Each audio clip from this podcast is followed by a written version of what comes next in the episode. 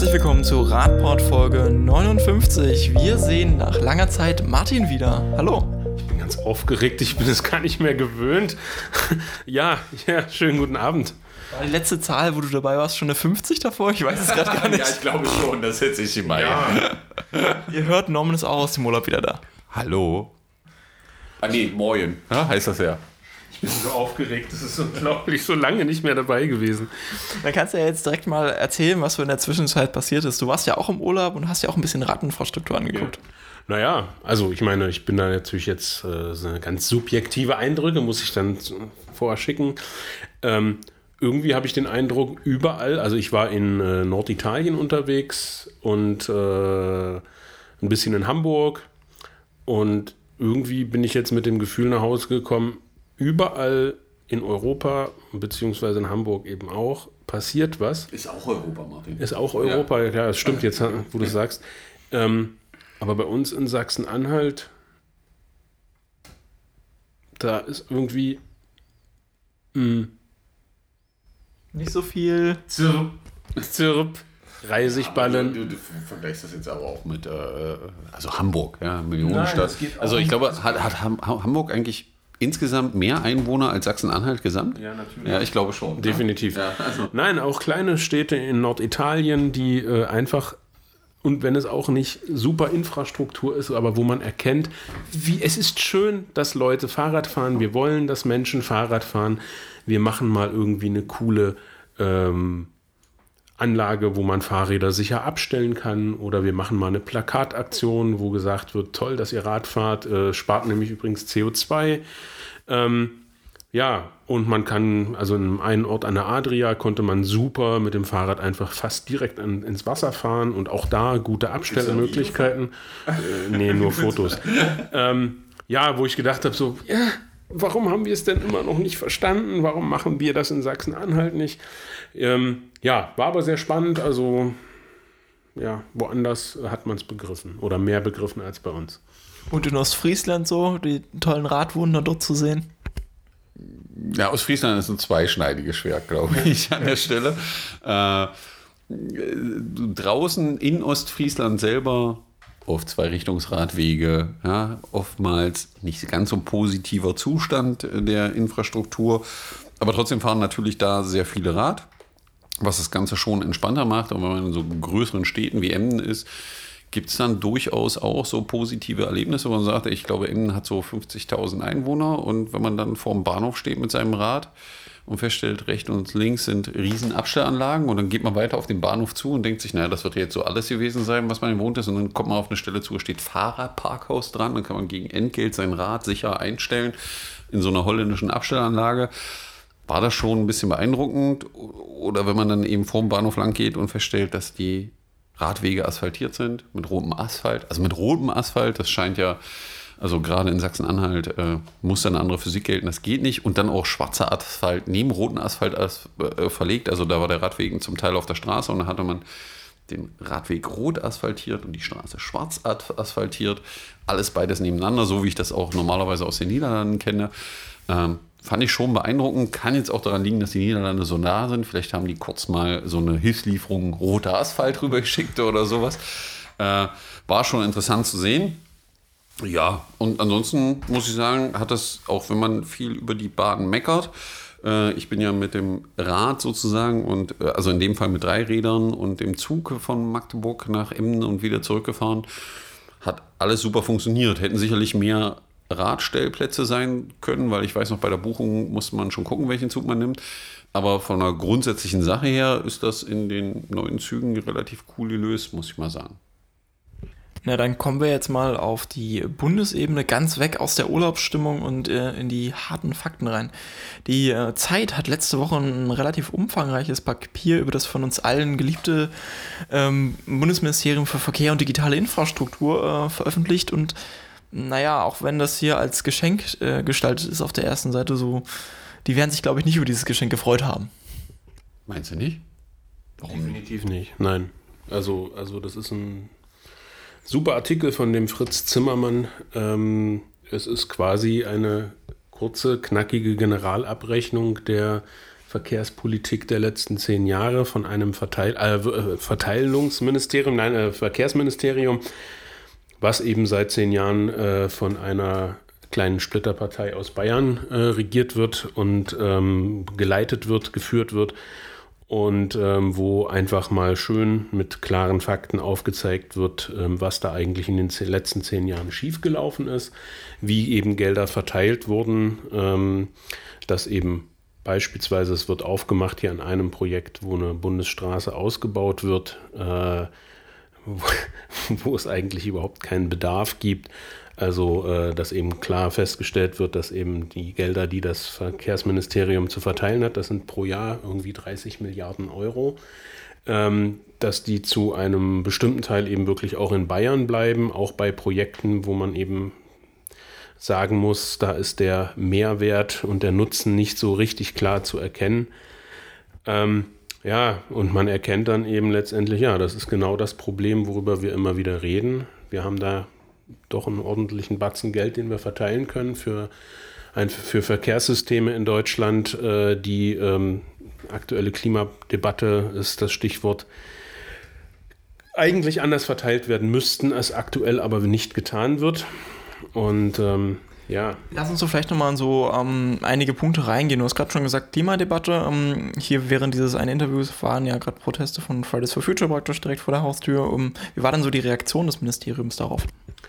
Ähm, der Staatssekretär Ferlemann meinte, naja, ähm, das ist ja quasi, äh, diese Proteste wären eine Bestätigung der Arbeit des Verkehrsministeriums, wo ich dann wirklich kurz bei dem Artikel überlegt habe äh, und mich gefragt habe, in welcher Welt der Herr Ferlemann da jetzt gerade äh, herumschwirrt.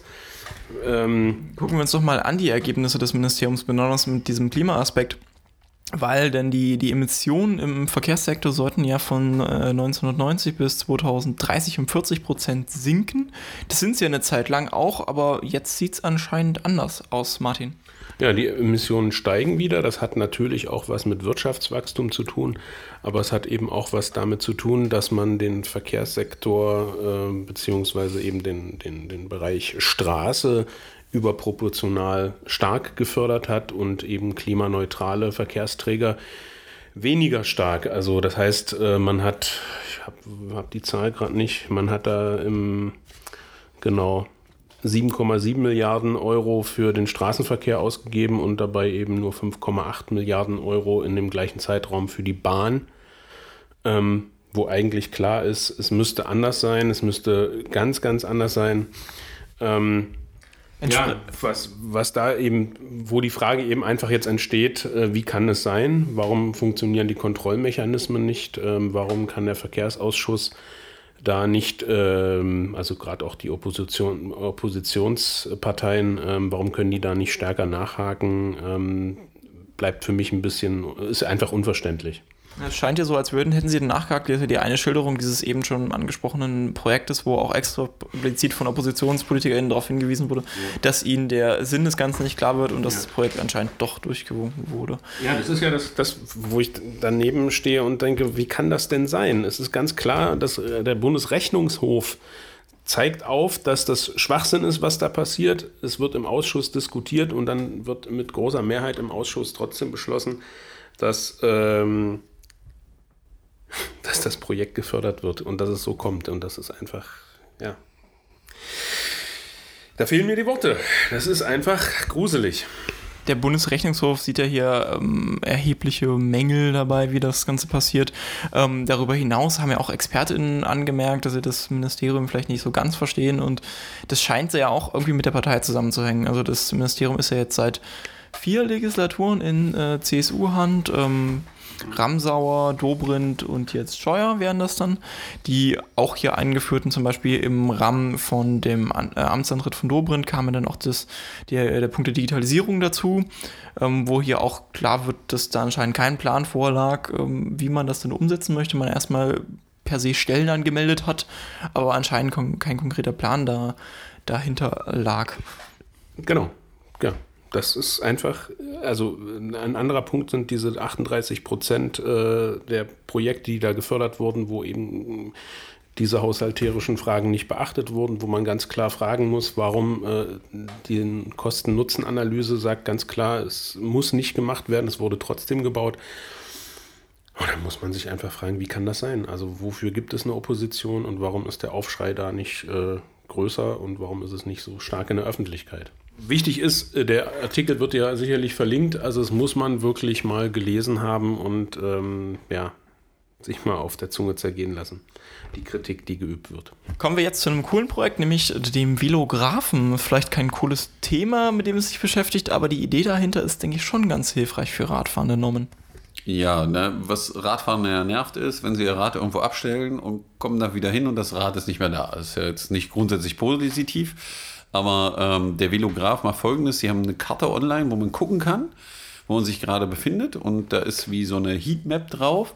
Ähm, und man kann die Stellen sehen, wo am meisten Fahrräder geklaut werden in seiner Stadt, in seinem Ort, in seiner Region, um sein Rad da dann speziell zu sichern oder es eben an anderen Stellen abzustellen.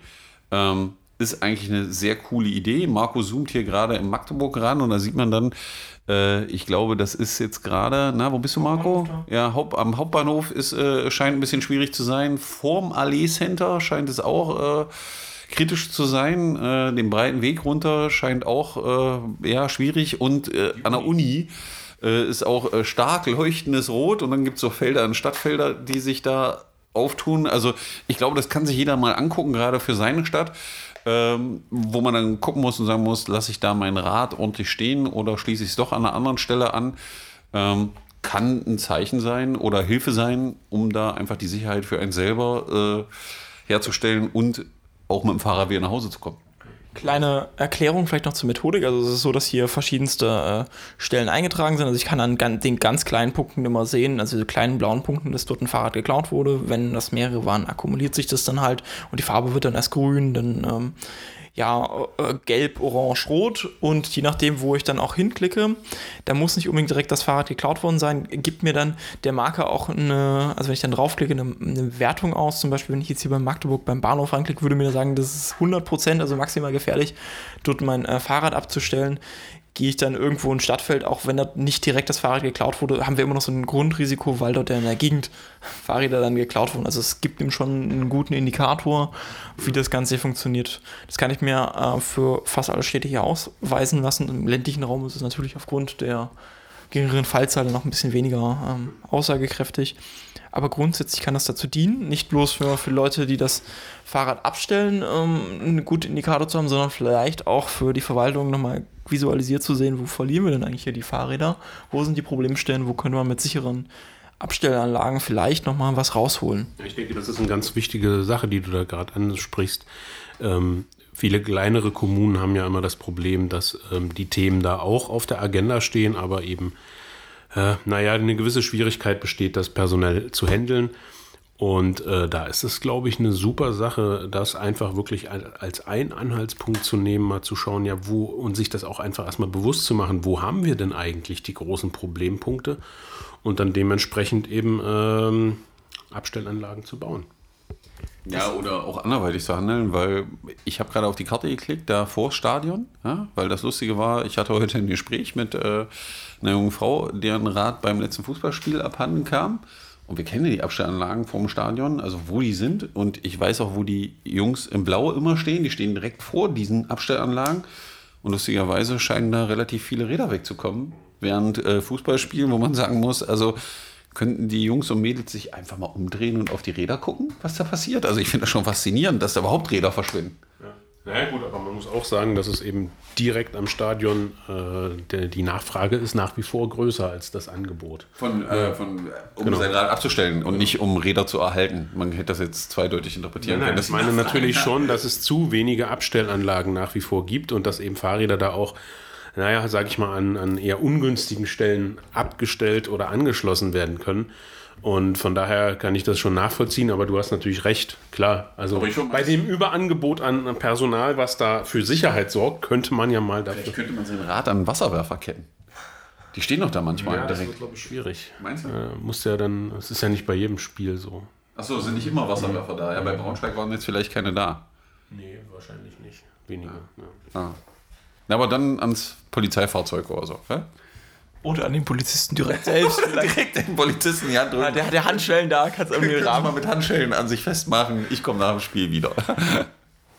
Eine Karte für andere Sachen, die fehlen, könnten vielleicht auch ganz hilfreich sein. Zum Beispiel so Spielplätze. Ähm, es gab jetzt nämlich vor letzter Woche, glaube ich, erst den Bericht der DPA, die sich mit dem ähm, Rückgang der Spielplätze in Berlin beschäftigt hatte. Dort ging die Quote, also die Fläche von ähm, Spielplätzen auf äh, je EinwohnerInnen nämlich zurück. Und entsprechend haben sich damit mal beschäftigt, wie ist das eigentlich mit dem Spielen von Kindern im öffentlichen Raum? Haben die eigentlich Flächen dafür da und mm, wie sind die Flächen aktuell verteilt dafür? Norman. Ja, es ist schon teilweise echt erschreckend. Man macht sich da nicht so einen Kopf. Wenn man Kinder hat, die schon ein bisschen älter sind, dann brauchen die ja keine Spielplätze mehr. Aber wenn man sich die Zahlen hier anguckt, für Berlin ähm, sind da seit dem Jahr 2000 die Flächen pro Einwohner an Spielfläche von 0,8 auf 0,6 Quadratmeter zurückgegangen. Das hört sich jetzt relativ abstrakt an, aber es ist ein hoher prozentualer Wert, der da steht, um den die äh, Flächen zurückgehen. Und das ist natürlich ein Problem, wenn wir unseren Kindern keine Möglichkeit geben, in den Städten zu spielen, weil das ja was für sie mit Lernen zu tun hat, sich selbst zu erfahren, auszuprobieren und all diese Dinge. Das müssen ja Kinder einfach tun. Und wir können sie nicht einfach irgendwo einsperren, weil da verliert die Gesellschaft was langfristig dran. Deswegen ist es äußerst wichtig, sich dieses Themas anzunehmen und Kindern Raum zu geben, dass sie sich selber erleben, andere erleben und Dinge ausprobieren können. Die besonders kritische Thematik hier in Berlin ist ja vor allem, dass die halt abwägen müssen zwischen neuem Wohnraumbau und ähm, ja, vor allem Spielplätzen unter anderem. Also zu gucken, dass man zwar muss ja Freiflächen dafür schaffen, wenn man einen Spielplatz dort haben möchte. Zeitgleich ist ja auch im Beitrag nochmal der Hinweis darauf, dass für so einen Pkw ja auch die 12 äh, Quadratmeter Fläche draufgehen. Und nehmen wir davon diesen Stellflächen ein paar zusammen, haben wir ja auch schon Spielplatz, wenn wir bedenken, wie groß die teilweise sind. Es gab da ja dieses, ich weiß nicht, das Video, ob du das gesehen hast auf Twitter. Ich glaube, ich habe es mal irgendwann geteilt, wo die durch so eine Straße, ich glaube in Amsterdam fahren, wo man Parkplätze weggenommen hat und Spielmöglichkeiten für Kinder geschaffen hat an der Stelle. Ist So als wichtig. Parklet. Ja, so als Parklet im Endeffekt, äh, weil die brauchen ja nicht unglaublich große Flächen, um sich selber auszuprobieren, sondern die müssen einfach die Möglichkeit haben, das irgendwie in Ruhe und geschützt zu tun. Und wenn man in deutsche Innenstädte guckt, ist das schon manchmal schwierig. Also ist schon der Weg, also wir brauchen ja nur in Magdeburg gucken, der Weg in Stadtfeld von der Wohnung zum Schellheimer Platz für ein Kind. Alleine schwierig. Ist wie so eine, da ist der Spielplatz wie so eine Burg, so eine Wasserburg. Drumrum ist der Wassergraben, in dem Fall die Straße. Da liegen dann noch Schiffe sozusagen, wenn man das mal im übertragenen Sinn äh, am Ufer. Man kann also auch nichts sehen. Und dann ist da die Straße, die quasi ganz schön tiefes Wasser ist, äh, wenn man mal überlegt, wie äh, die Fahrzeuge da sich teilweise bewegen. Ähm, ja, und ich glaube, das ist nicht der einzige Spielplatz in Magdeburg, wo das so ist. Ja, so, da muss man schon die Frage stellen, also da, da ist die Fläche zwar da, aber die Frage, die man ja stellen muss, ist, lassen die Eltern ihre Kinder, also jetzt nehmen wir an, da ist so ein Fünfjähriger, der sagt, Papa, ich möchte auf den Spielplatz, Papa will noch irgendwas machen. Früher hätte man gesagt, also bei mir war es so, als Fünfjähriger, ich bin rausgegangen zur Tür, da war ein Spielplatz vor der Tür, wir sind über die Straße gegangen, rauf auf den Spielplatz, Attacke frei und waren dann noch irgendwo anders. Lassen die heute ihre Kinder loslaufen? Nein, natürlich nicht. Ja, und das ist schon erschreckend, weil eben die Räume so geteilt werden und dann nehmen diese Flächen noch ab, weil wir die Flächen eben anderen Formen zur Verfügung steht. Für Wohnen kann man ja drüber reden, aber bei parkenden Autos, wo ich sagen muss, also was ist denn der höhere Wert für die Gesellschaft? Die Kinder, die da aufwachsen oder private Autos, die da parken? Ich persönlich würde das Kind spielen lassen. Also ich habe das ja vorhin schon erzählt. Als ich gestern Abend nach Hause gefahren bin, war für mich echt wieder so ein super Erlebnis, als ich äh, bei uns äh, durchs Viertel, ich wohne selber hier in Magdeburg-Bukau gefahren bin und da war eine Straße, die an der Stelle schon keine Spielstraße mehr ist. Und da waren zwei Kinder, die auf der Straße spielten, indem sie mit Kreide malten. Zwei Mädchen. Fand ich enorm beeindruckend. Und sehr positiv vom Bild her, wo ich mir gesagt habe, wenn ihre Eltern das wieder sehen, wird es wahrscheinlich heißen, seid ihr wahnsinnig, da fahren irgendwelche Autofahrer, weil die fahren da manchmal nicht langsam durch. Aber die Kinder haben sich Gott sei Dank den Raum zurückgenommen ja, und haben da drauf rumgemalt, was völlig okay ist, äh, und haben sich selber ausprobiert. Das gehört ja dazu. Das ist ja auch eine ziemlich ähm, Und ich bin als Radfahrer nicht im Tiefflug durchgefahren. Ich bin ganz langsam um das, was sie gemalt haben, rumgefahren, hab noch gelächelt und mich echt gefreut. coole emanzipatorische Handlung der Kinder, die ihnen wahrscheinlich so gar nicht bewusst ist, was sie da eigentlich die, erreichen. Die Kinder haben überhaupt nicht verstanden, was sie gemacht haben, aber es war großartig. Mal gucken, ob die Bilder heute Abend noch da sind. Im gleichen Moment muss ich jetzt aber an einen, eine Stellungnahme gerade denken, die wieder zurückgekommen ist. Es gab eine Anfrage mal im Stadtrat vor einer Weile in, hier in Magdeburg. Wir kommen also jetzt auch in unseren Magdeburger Teil langsam.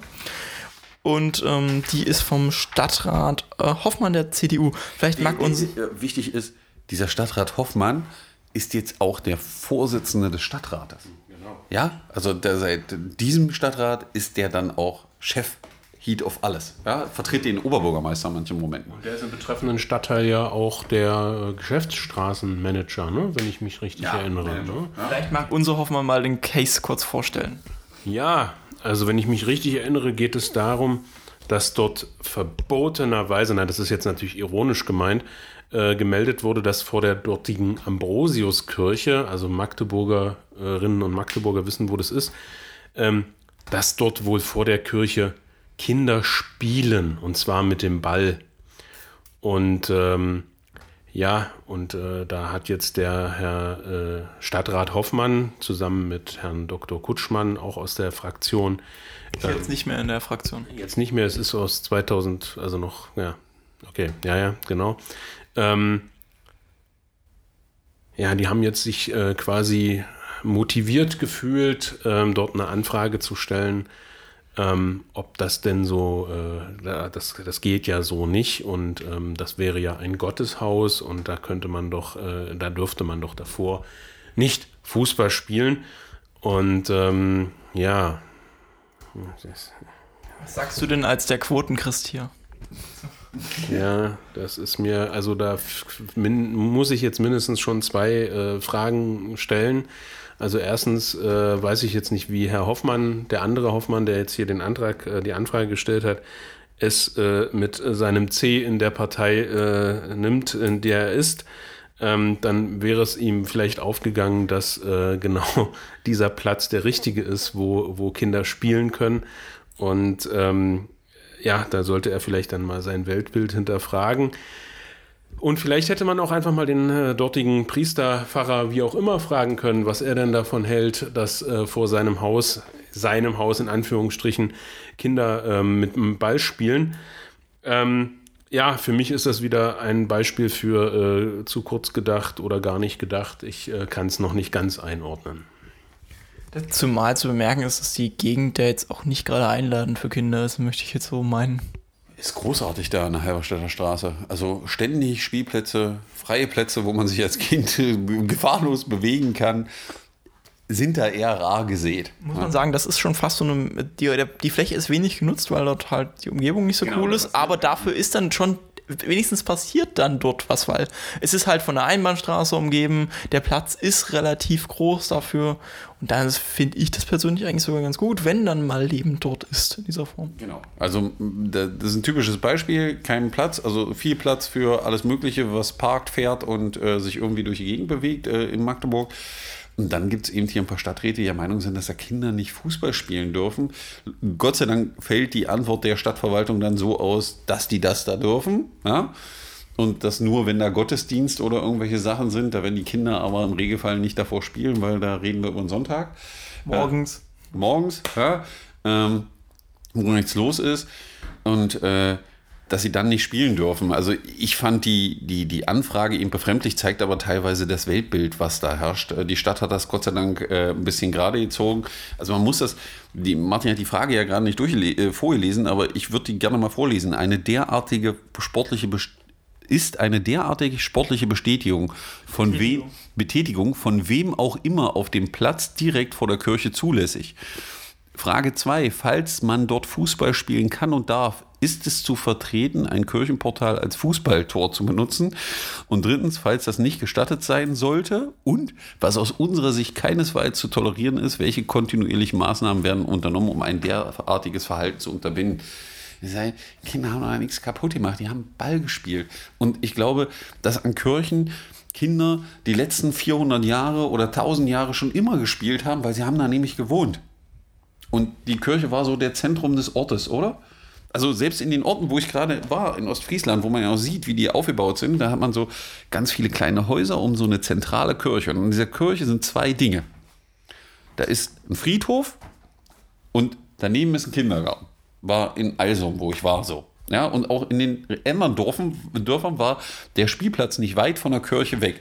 Ist immer der zentrale Ort, wo die Menschen sich treffen. Das war eigentlich mal die Idee der ganzen Show. Und jetzt kommt man auf die Idee, dass die das da nicht mehr durften. Da muss man sich schon fragen, wo sind wir eigentlich gelandet? Was ich auch ganz interessant finde aus der Perspektive ist halt, dass sie nur diese Verbot, die sollen das bitte mal nicht machen. Und nicht mehr die Frage ist, welche Flächen sollten den Kindern, Genau, was könnte man denn schaffen, damit Kinder einen Fußball spielen können dort? Weil da ist, glaube ich, nur ein großer Fußballplatz und der ist eingezäunt und Ja, vielleicht sollte man das Herr Hoffmann mal fragen und sagen, ja, okay, pass mal auf, wir machen, da jetzt folgendes. zuständig? wir machen den Platz tot vor der Kirche, dürfen die Kinder keinen Fußball mehr spielen, aber sie, das Verbot erlassen wir nur, wenn eine Ausweichlösung in der Nähe gegeben worden ist.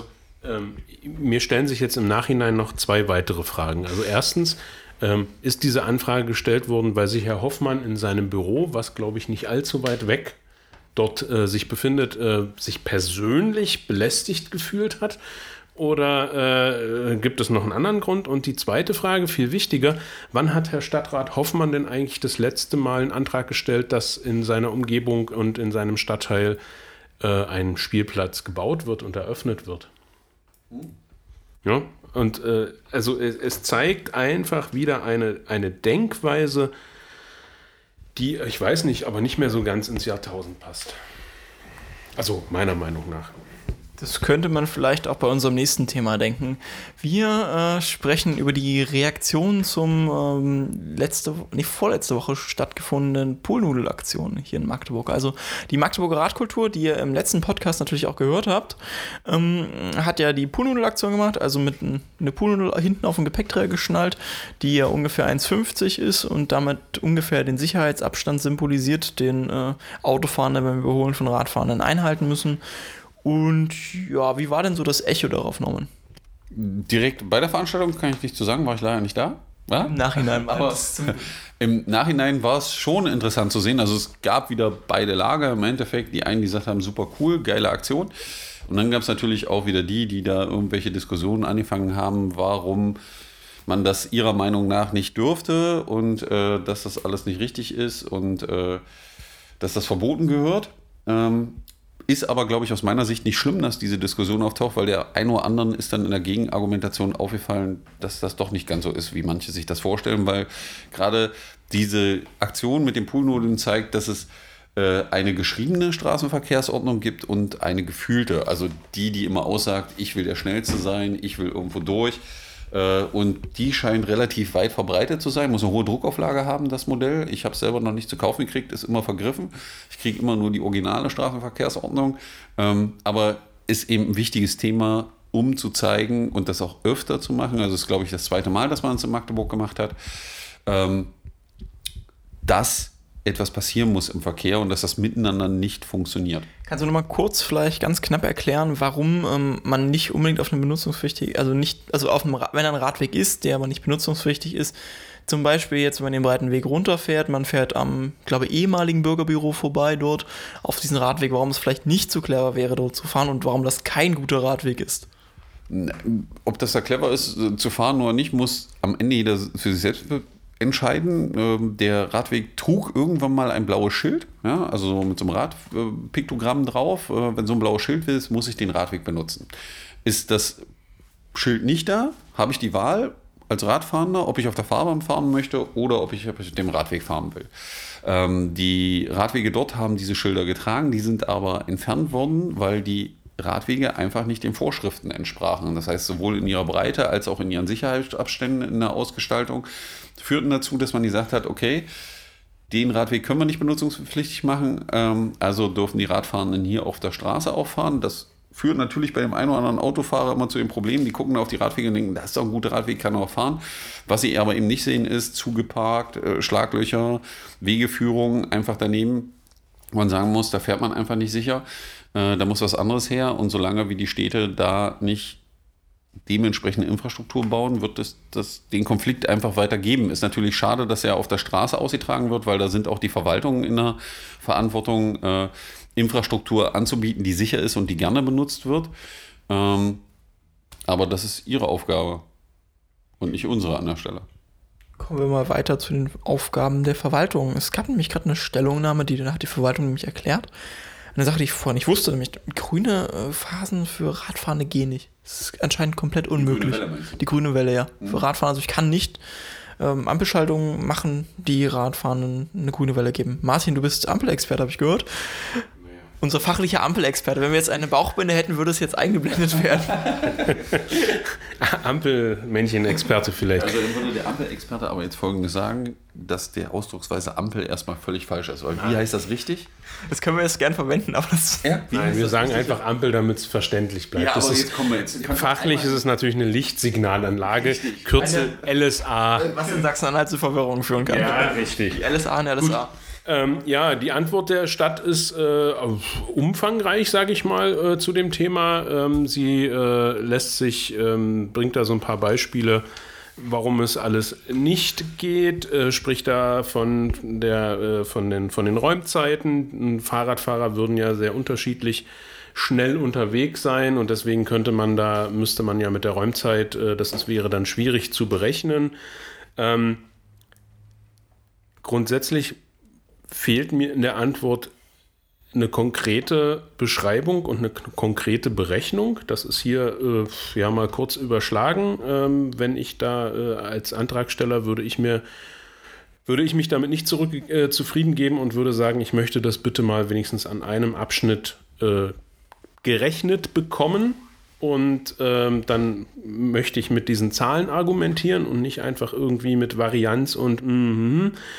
ähm, letztendlich zeigt es aber wieder, also für mich, dass man das einfach nicht, dass man in dieser Denkweise immer noch verhaftet ist. Wir müssen eben den motorisierten Verkehr fördern und äh, fordern und äh, bevorzugen. Es ist in der ganzen Argumentation nicht zu erkennen, dass man überhaupt darüber nachdenkt, äh, den Radverkehr ähm, zu fördern, um dem Grundsatz der Stadt Magdeburg, der Landeshauptstadt Magdeburg, äh, wir fördern den, die Nahmobilität und wir sind die Stadt der kurzen Wege, ähm, zu folgen und zu sagen, ja, wir überlegen uns trotzdem was und wir probieren das vielleicht an der Stelle mal aus, wir berechnen das mal, sondern es ist wieder der Tenor, nee, das geht nicht, außerdem ist die B1 und wir müssen äh, den motorisierten Verkehr, äh, wir können den nicht einschränken und da ist ja auch der Bus mit drauf und so weiter. Was mir kurzum fehlt, ist eine konkrete Aussage, dass man das mal an drei hintereinander folgenden Knoten mal wirklich berechnet und sagt, hm, ja, könnte vielleicht schwierig sein, so das, was jetzt hier abgeliefert wurde, ist einfach wischiwaschi. Und auch die Aussage, man braucht dazu keine ähm, äh, Verkehrssimulation, ist einfach, ja, letztendlich wahrscheinlich, wir wollen es nicht bezahlen oder wir können es nicht bezahlen. Mit einer Simulation könnte man das relativ einfach zeigen, ob es geht oder nicht. Punkt. Was ich auch interessant fand in der Stellungnahme, sind so eine Totschlagargumente, die dann kommen. Äh, wie, na, wenn die Autos mehr stehen, dann laufen die Motoren länger und wir haben eine höhere CO2-Emission und deswegen können wir es nicht machen. Also man sagt, wir können Radverkehr nicht fördern, weil wenn wir es machen, haben wir mehr CO2. Also das lässt ja schon, die Argumentation lässt ja schon zwei Dinge außer Acht. Also die meisten Fahrzeuge, die ich inzwischen, wenn ich mir die Laie fahre, sind so, wenn ich an der Ampel anhalte, läuft der Motor nicht weiter. Der stellt sich nämlich aus. Ja? Dürfte den meisten bekannt sein, so eine Start-Stopp-Automatik funktioniert super, ist alles gut, das Fahrzeug stellt sich aus. Das heißt, schon mal das ist totaler Schwachsinn. Dann auch die Argumentation mit die Radfahrer fahren alle unterschiedlich. Die Radfahrer sind jetzt, also das sind ja keine dummen Personen. Ne? Gibt ja so Länder, die machen so grüne Wellen für Radfahrer, indem sie ihnen nämlich signalisieren, wie schnell sie fahren müssen, um die nächste grüne Welle noch zu erwischen. Ja, also da sagt man, pass auf, wir machen die grüne Welle auf 20 km/h. Und dann machen wir so in die Straße so LEDs, die anzeigen, wenn die LEDs neben mir leuchten, komme ich über die grüne Ampel. Ja, das heißt, somit kann ich also die Geschwindigkeit, die sicherlich unterschiedlich sind bei Radfahrenden, bündeln und der Großteil der Radfahrenden kann die grüne Ampel mitnehmen. Und die anderen, die sagen, ach, ist mir zu schnell, die warten einfach, bis das nächste grüne Licht von hinten kommt. Die fahren dann nämlich noch langsamer, als sie sowieso fahren würden, um dann auch bei grün rüberzukommen und nicht stehen bleiben zu müssen, weil Radfahrer finden es im Regelfall besser, beständig zu fahren, als ständig anzuhalten und wir loszufahren. Autofahrer sind da anders, ja, kennen alle Radfahrer beim Überholen. Geht immer darum, der Erste an der roten Ampel zu stehen, um dann die äh, wie heißt das, äh, äh, Startautomatik seines Fahrzeuges in seinem Sportwagen nochmal wirklich auszunutzen, die der Hersteller beworben hat, um dann an der nächsten roten Ampel wieder als Erster zu stehen. Radfahrer sind da anders, weil die haben nämlich erkannt, weil die haben ein sofortiges Feedback, dass sie die eingesetzte Energie selber aufbringen müssen und gehen damit sparsam um. Das heißt, was in diesem Papier völlig fehlt, ist ein Lösungsansatz, wie könnten wir es denn umsetzen? Also es geht immer nur, nein, geht nicht, geht nicht, geht nicht. Aber es fehlt jede Denke in die Richtung, wie könnten wir es denn möglich machen? Also es ist überhaupt nicht das Verständnis da, sondern es ist nur eine grundsätzliche Abwehrhaltung. Wollen wir nicht, machen wir nicht. Im Endeffekt gibt es diesen berühmten Satz, ich mag den Brei nicht essen. Ja? Und habe da auch gar keinen Bezug zu. Ja? Und das finde ich eigentlich ein bisschen traurig für eine Stadtverwaltung. Martin hat es sich hat es ja schon gesagt, wir haben so hier Masterplan Klimaschutz, Stadt der kurzen Wege und wie das alles heißt. Und da sieht man, dass irgendwie äh, der ein oder andere Mitarbeiter in der Stadtverwaltung da nochmal eine Nachhilfestunde braucht oder eine extra Beschulung oder sowas. Ja, so ich schreibe hundertmal an die Wand, was will die Stadt eigentlich, was ist eigentlich mein Auftrag, weswegen bin ich, Ich glaube, hier. ich glaube, es ist was anderes. Also vielleicht bräuchten einige Mitarbeiterinnen und Mitarbeiter im Stadtplanungsamt einfach mal Urlaub. Urlaub mit einem speziellen Zielgebiet, wo man sich all diese Zwangsurlaub Bildungsurlaub. Bildungsurlaub heißt Bildungsurlaub. Mensch, geht das nicht? Das ist doch eine, gibt's eine gesetzliche Möglichkeit. ja. Du hast einen gesetzlichen Anspruch auf Bildungsurlaub. Ja, ja, also ich schlage vor, äh, gewisse Mitarbeiterinnen und Mitarbeiter, die das hier verzapft und beantwortet haben, machen einfach mal Bildungsurlaub und zwar nicht irgendwie auf den, äh, äh, auf den Bahamas oder so, sondern einfach vielleicht mal in den Niederlanden oder in Kopenhagen oder einfach mal eine Stadt raussuchen, wo man eben zeigt, ja, man kann grüne Wellen für Radfahrer machen, ohne dass die Leistungsfähigkeit für den motorisierten Verkehr großartig abnimmt. Und dann könnte man im nächsten Schritt vielleicht nochmal drüber nachdenken, ob die Leistungsfähigkeit für den motorisierten Verkehr das Alpha und das Omega der Stadtplanung sind. Und bevor wir jetzt mit so einer negativen Klang uns verabschieden, Komm, das doch großartig. ja, es war, sprachlich war es großartig. Aber jetzt müssen wir noch was Positives bewerben. Nämlich am Freitag, ihr wisst es, ist der letzte Freitag im Monat und Norman möchte jetzt sagen, was dort immer passiert. Ich wollte das jetzt gar nicht sagen. Ich dachte, das wissen alle. Haben das nicht jetzt alle am, an, ihren, an ihren Empfangsgeräten schon gerufen? Ja? Das muss ich doch eigentlich nicht mehr sagen. Das ist Critical Mass deutschlandweit. Ja. In Deutschland. Das heißt, äh, in euren Städten, wo ihr wohnt, müsst ihr mal gucken. Freitag sollte es eigentlich wieder so sein, dass Critical Mass ist. Außer in Halle, die machen das immer Am ersten Fre am ersten Freitag. Die haben noch eine Woche Zeit. Ja, und ich glaube, die in Dessau machen das jetzt schon am Donnerstag. Ja, ich glaube, die machen es am Donnerstag oder so. Aber ansonsten in den großen Städten, ne, die anderen finden sich noch, äh, ist es äh, am letzten Freitag. Hier in Magdeburg auf jeden Fall. In Hamburg ist es auch. Keiner aus Magdeburg fährt nach Hamburg, nur weil er mal sehen will, dass 5000 Menschen Rad fahren. Ich will 5000 äh, Menschen in. Komm, du musst jetzt anders machen. Du musst Ja, stimmt. Wenn Hamburger uns zuhören, ihr wisst doch, wie das ist, in Hamburg mit 5000 Menschen zu fahren. Entdeckt doch mal das schöne Magdeburg und kommt alle hierher und wir fahren alle an einem Freitag zusammen Rad. Und die Jungs aus Leipzig auch noch, die aus Dresden, aus Berlin. Wir machen mal 10.000 in Magdeburg, ist viel cooler. Ja, ihr lernt mal neue Strecke kennen, neue Städte. Vielleicht sollte man das einführen, so ein Critical Mass Hopping einmal im Jahr. Man, muss, man könnte das organisieren, ähm, dass man eben quasi die äh, Städte, die irgendwie äh, fahrradmäßig erreichbar sind, gut erreichbar sind, dass man die, dass man da quasi so einen Rundumlauf macht.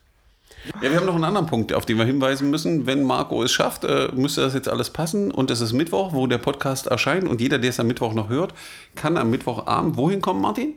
Äh, Villa, wie hieß es doch gleich? Ach Gott. Kunterbund. Nein, nicht Villa Kunterbund. Villa Wahnsinn. Nee, äh, hm, wo war es denn gleich? Kleinen Moment, wir haben es. Es kann sich nur noch um Stunden handeln. Ähm, Villa Wahnsinn war es nicht, Villa Wertvoll. Villa wertvoll. Und was passiert da, Marco? Ähm, es gibt eine Podiumsdiskussion zum Thema ähm, Kultur auf zwei Rädern praktisch. Also es geht um äh, Radverkehr und wie man eine Stadt gestalten könnte. Mit dabei ist unter anderem das Stadtplanungsamt. Ähm, es gibt einen wissenschaftlichen Input, die Radkultur ist da, der ADFC ist vertreten und ich habe, glaube ich, gerade eine Person unterschlagen, aber ich weiß nicht wen. Das Fahrradklima der Stadt Magdeburg im Diskurs. Das Ja. klingt äh, großartig. Ja, dann freut euch drauf. Ähm, Aber egal. Gibt es aber, glaube ich, bei Gerik FM im Nachhinein auch zu hören. Ich müsste mich mal bei denen mal erkundigen. Ja, aber wenn man aktiv mitgestalten will, sollte man da sein. Weil erstens kennt man die Akteure und zweitens kann man so jemanden aus der Stadtverwaltung auch mal ein paar Fragen stellen. Warum denn Dinge so laufen, wie sie laufen? In dem Sinne, tschö oder bis Mittwochabend. Bis denn. Bis dann. Ciao.